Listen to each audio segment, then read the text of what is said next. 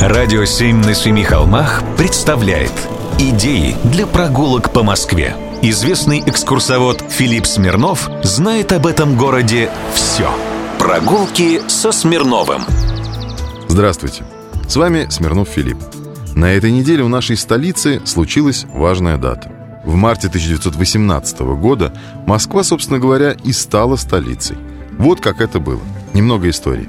В феврале того года переговоры большевиков с Германией зашли в тупик. И Германия начала наступление по всем фронтам. И уже 2 марта начался обстрел из артиллерии Петрограда, тогдашней столицы. Поэтому в обстановке строгой секретности с конца февраля готовился переезд советского правительства в Москву. Он и был осуществлен в самые кратчайшие сроки. И уже 12 марта 1918 года Москва получила назад свой столичный статус после почти 200-летнего перерыва. Тогда же в некоторых газетах злорадствовали.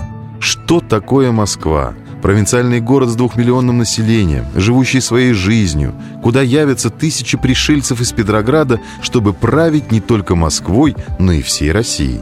Идею переезда предложил Михаил Дмитриевич Бонч-Бруевич. Об этом будничном докладе Ленину он написал в своих мемуарах так. Поговорили, написал докладную записку, тот наложил резолюцию. Типа «наши мысли совпали». По приезду в Москву чиновники долго устраивались. Например, военный совет, тогдашний аналог Министерства обороны, заседал в штабном вагоне, в поезде, который стоял на подъездных путях Белорусского вокзала. А потом и вовсе уехал в Муром.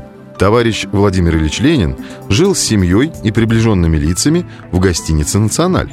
Ютился в трехкомнатных люксах.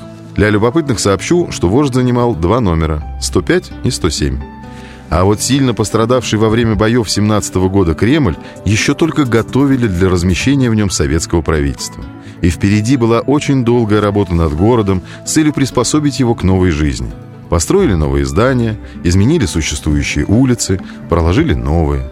Уже к 1923 году Москву было не узнать.